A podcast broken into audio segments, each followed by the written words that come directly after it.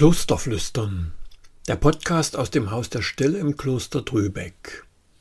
Willkommen zur 14. Folge unserer Reihe zu alltagstauglicher Spiritualität und heilsamer Lebensart. Heute die 70 Gesichter der Torah, ein Schlüssel für das Verstehen unserer Welt, wie wir die Bibel lesen und das Leben verstehen können. Wir leben in schwer zu überschauenden Zeiten. Sicher war die Welt schon immer komplex, doch da die Welt kleiner geworden ist, durch kurze Erreichbarkeiten und schnelle Nachrichtenflüsse, prasseln Probleme, Konflikte über uns herein, von denen Menschen frühere Zeiten nicht einmal etwas gemerkt hätten. Das erscheint bedrohlich und erzeugt ein Gefühl von Hilflosigkeit oder sogar ausgeliefert sein. Alles hängt immer mehr mit allem zusammen. Ein Schiff sitzt fest im Suezkanal und schon haben wir eine kleine Wirtschaftskrise. Eine Reaktion darauf ist die Simplifizierung von Wirklichkeit. Wer einfache Antworten hat, bekommt Applaus. Wer sich einfache Lösungen zurechtlegt, glaubt zu wissen, wie man die Welt rettet oder zumindest erstmal sich selbst. Der Diskurs in unserer Gesellschaft polarisiert sich. Im Bereich christlichen Denkens war so eine eindimensionale Sicht auch schon immer eine Option, eine Versuchung. Mir fiel vor einiger Zeit auf, dass es in der jüdischen Tradition eine Schule des Umgangs mit der hebräischen Bibel gibt, die mir hilfreich erscheint als eine Matrix für unsere Deutung unserer Lebenswirklichkeit. Ich stieß auf die Metapher von den 70 Gesichtern der Tora. Dieses Bild stammt aus dem Midrash Bemitmar Rabbah, einer frühmittelalterlichen Auslegung zum vierten Buch Mose. Dahinter steht ein Umgang mit der Bibel, dessen Ziel nicht ist, einen Bibeltext auf eine Aussage zu reduzieren, Vielmehr wird die Vielfalt der Deutungsmöglichkeiten hervorgehoben. Die symbolische Zahl der 70 meint, dass es immer noch mehr Bedeutungen zu entdecken gibt, als man im Moment sehen kann. Während gerade in biblizistisch geprägten Kreisen immer nach der eindeutigen Wahrheit gesucht wird, nach dem einen Sinn waren diese jüdischen Ausleger gerade nicht auf Textharmonie bedacht.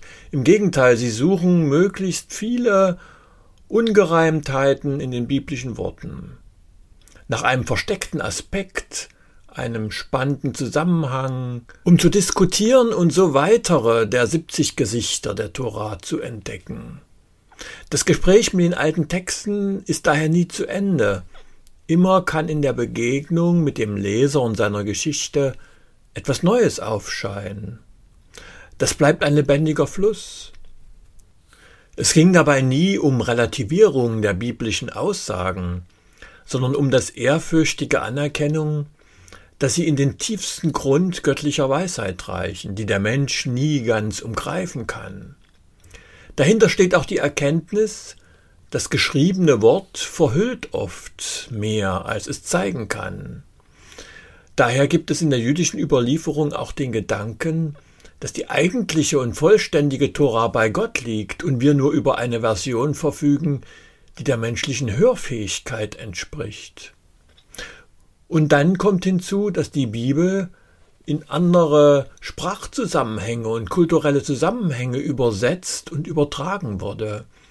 Und auf diesem Weg kommt vieles anders an, als es in seiner ursprünglichen Form war. Eine rabbinische Redewendung besagt, man habe indem die hebräische Tora ab dem dritten Jahrhundert vor Christus in das Griechische übersetzt wurde, aus dem Löwen Juda einen Zirkuslöwen gemacht. Da immer mehr Juden in der griechisch geprägten Mittelmeerregion lebten und sich in die dortige Kultur einlebten, brauchte es die Übersetzung. Aber das Bild mit dem Zirkuslöwen sagt, es ging etwas von dem ursprünglichen, wilden, unbezähmbaren verloren. Martin Schleske schreibt dazu, Anders als im Griechischen dürfen im Hebräischen die Dinge in ihrer Unschärfe und Vieldeutigkeit anklingen und entsprechend über Jahrtausende gefährlich wie der wilde Löwe von Juda bleiben. Also gehört, durchlebt, bedacht, diskutiert und erstritten werden. Wir sollten den Dingen ihre Unschärfe erlauben und sie nicht kaputt definieren, denn es reicht, wenn wir ahnen, was gemeint ist. Besteht nicht das Gebot darin, die Unschärfe durch ein wahrhaftiges Leben zu ergänzen, so dass ein Bild der Wahrheit entsteht? Man suchte also nie nach der einen und letzten ehernen Wahrheit, die auch ein Abstraktum ist. Man suchte den einwahren Gott in der Vielfalt der lebendigen Wirklichkeit und wusste, dass er sich immer wieder neu entfaltet und erklärt. Ein Schlüssel, um den Unterschied zu unserem Denken zu verstehen, liegt darin, dass der hebräischen Bibel ein anderer Wahrheitsbegriff zugrunde liegt als der, den wir kennen und der uns geprägt hat. Da gibt es das schöne Wort Emet. Die Wurzel von Emet ist unser Amen, was ja bedeutet, so sei es. Es steht für das, was beständig und unwandelbar ist. Emet wurde bis vor einiger Zeit in der Bibel immer mit Wahrheit übersetzt. Heute kommt man dazu, Treue zu schreiben, wo ursprünglich Wahrheit stand, weil es nämlich gar nicht für diese Form von Wahrheit, die wir kennen, steht, sondern für Zuverlässigkeit, Verlässlichkeit, eben für Treue. In mehreren Psalmen findet sich die schöne Zeile Deine Emet oder auch Emunar reicht, soweit die Wolken ziehen. Wenn ich wie in einigen Übersetzungen das Wort Wahrheit einsetze, wirkt hier das Ganze etwas beziehungslos, während eine Übersetzung mit Treue dem Satz erst so einen Klang von Beziehung geben und verleihen. Deine Treue reicht, soweit die Wolken ziehen. Wir merken also bereits, dass hier ein ganz anderes Verständnis von Wahrheit vorliegt. Wer sich mit Sprachen befasst, weiß, dass man in einer Sprache nur heimisch wird, wenn man die dahinterliegende Kultur versteht und dass eine wörtliche Übersetzung den Sinn oft völlig verdrehen kann. Das Hebräische ist eine sehr dichte und komprimierte Sprache mit wenigen Wörtern, die aber eine große Bedeutungstiefe und Variationsbreite aufweisen. Eine sehr dynamische Sprache und lebendige Sprache.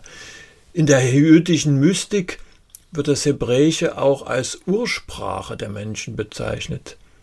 Das ist sicher nicht in einem historischen Sinn zu verstehen, sondern eher in einem symbolischen. Besonders an der hebräischen Sprache ist, es fehlen ihr die Vokale, was eben auch viele Deutungen ermöglicht. Im Deutschen wäre das so, als ob beim Schreiben des Wortes Hand das A weggelassen wird dann muss ich aus dem Sinnzusammenhang erschließen, ob es sich um eine Hand oder einen Hund handelt. Und manchmal passt eben beides. Und es gibt Worte, die sind noch viel mehrdeutiger. Und mit dieser Mehrdeutigkeit muss ich leben. Im Bibelhebräischen steht man ständig vor solchen Fragen, und das prägt das Denken und fordert es immer neu heraus. Dazu kommt, dass jeder Buchstabe zugleich Zahl ist. Es gibt keine eigenständigen Zahlenzeichen. So entstand in der jüdischen Überlieferung die sogenannte Geamatria, ein Verfahren, bei dem die Zahlenwerte von Wörtern in Beziehung gebracht werden. Das Wort Emet für Wahrheit oder Treue hat zum Beispiel die gleichen Buchstaben und den gleichen Zahlenwert wie das Wort Theom für Zwilling. Das unterstrich für die Rabbinen, dass die Wirklichkeit nie eindimensional ist. Und die Zwillinge Jakob und Esau können nur gemeinsam und versöhnt die ganze Wirklichkeit abbilden. Und zentrale Begriffe der Bibel wie Jerusalem oder Jamaim für Himmel die haben am Ende eine Endung, die eine Doppelheit aufweist, also ein Zweifaches, eine Mehrzahl. Das heißt, der Himmel, den wir sehen, verbirgt einen Himmel, der dahinter ist. Oder das Jerusalem, was wir auf der Erde sehen, weist auf eine Stadt des Friedens, auf eine Friedensschau, das heißt Jerusalem wörtlich übersetzt, die nicht in dieser Welt zu erkennen ist, jedenfalls noch nicht. Worte mit dem gleichen Zahlenwert, also der Summe aus dem Zahlenwert ihrer Buchstaben, stehen oft auch auf frappierende Weise miteinander in Beziehung. Doch das würde einen eigenen Podcast füllen. Auf diesem Hintergrund kann man auch nochmal den Ausdruck der 70 Gesichter der Tora verstehen. Gott spricht zwar auf einer unverrückbaren Grundlage und trotzdem in vielfacher und vielschichtiger Weise. Zu diesem Gedanken passt ein Gedicht von Rainer Maria Rilke. Ich fürchte mich so vor des Menschen Wort, Sie sprechen alles so deutlich aus. Und dieses heißt Hund und jenes heißt Haus. Und hier ist der Beginn und das Ende ist dort. Mich bangt auch ihr Sinn, ihr Spiel mit dem Spott. Sie wissen alles, was wird und war, kein Berg ist ihnen mehr wunderbar. Ihr Garten und Gut grenzt gerade an Gott. Ich will immer warnen und wehren, bleibt fern, die Dinge singen hör ich so gern. Ihr rührt sie an, sie sind starr und stumm. Ihr bringt mir alle die Dinge um. Zurück zur hebräischen Sprache. Dass diese Sprache über keine geschriebenen Vokale verfügt, wird in der Überlieferung so erklärt. Die geschriebenen Konsonanten sind der Körper der Worte und der Schrift. Ihre Seele jedoch, das sind die unsichtbaren Vokale, die dem Körper Leben geben. Einer Seele kann man keine Zeichen zuordnen, sie lebt und atmet durch das lebendige Reden. So ist das laute Lesen der Torah ein geradezu schöpferischer Akt, der die ganze Hingabe und Aufmerksamkeit des Vortragenden braucht. Daher erklärt sich auch das Wiegen und Bewegen derer, die im lauten Lesen die Tora rezitieren. Wenn wir nur die Konsonanten hätten, bräuchten wir beim Lesen auch ein ganz anderes Aufmerksamkeitslevel. Und jeder läse darin wohl auch etwas anderes mitunter vor. Das Schreiben der Worte und das Lesen sind auf die Konsonanten angewiesen, aber erst Vokale geben ihnen Laut und Sinn. Friedrich Weinreb beschreibt das geradezu poetisch. Die Konsonanten erscheinen in dieser Welt wie der Leib einer Harfe, deren Saiten man berührt, um ihnen eine unsichtbare Melodie zu entlocken. Die Bedeutungstiefe und Mehrdeutigkeit eines Wortes wird an einem Beispiel deutlich. Guido Baltes, der sich immer wieder Versuch daran, uns das jüdische Erbe des Juden Jesu nahezubringen, beschreibt die Mehrdeutigkeit hebräischer Wörter sehr schön an dem Wort Shalom, das sowohl den Weltfrieden als auch heute in Israel ein freundliches Hallo bezeichnet. Das aber auch verwendet wird, wenn man etwa im Restaurant eine Rechnung begleicht, ein Wort also, das Vollständigkeit, Ganzheit und ein umfassendes Wohlergehen bezeichnet, alle offenen Rechnungen sind bezahlt. Alles stimmt so. Es ist Friede. Die jüdischen Rabbinen hatten schon immer eine beeindruckende Freude daran, Worte zu drehen und zu wenden, um aus ihnen Nuancen herauszulesen, die auf den ersten Blick nicht erkennbar sind. So lesen wir im zweiten Buch Mose 32, 16 dass die Gesetze Gottes auf den Steintafeln am Berg Sinai eingegraben, also eingemeißelt waren. Das heißt Charut. Auch hier entdeckten die Rabbinen eine versteckte Botschaft, denn weil es im Hebräischen keine Vokale gibt, kann man hier auch das Wort Freiheit, Shirut, lesen. Darin sehen die Ausleger einen Beleg dafür, dass die Gesetze der Torah nicht dazu da sind, uns einzuengen, sondern uns die Freiheit zu bringen. In dieser jüdischen Auslegungstradition geht es also darum, den Reichtum und die Vielfalt biblischer Worte zu ergründen, indem man viele unterschiedliche Auslegungsmöglichkeiten nebeneinander stellt und auch stehen lässt.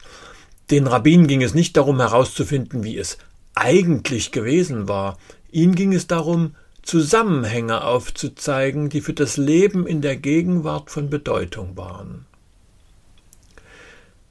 In der Sprache der hebräischen Bibel steht das Wort Wahrheit, wie wir bereits hörten, für Treue und Beständigkeit, für das, was sich im Leben bewährt und das Zusammenleben ermöglicht. In der Erfahrung und in der Beziehung wird sich etwas als wahr erweisen. Was Menschen nicht verbindet und zusammenführt, das kann nicht wahr sein.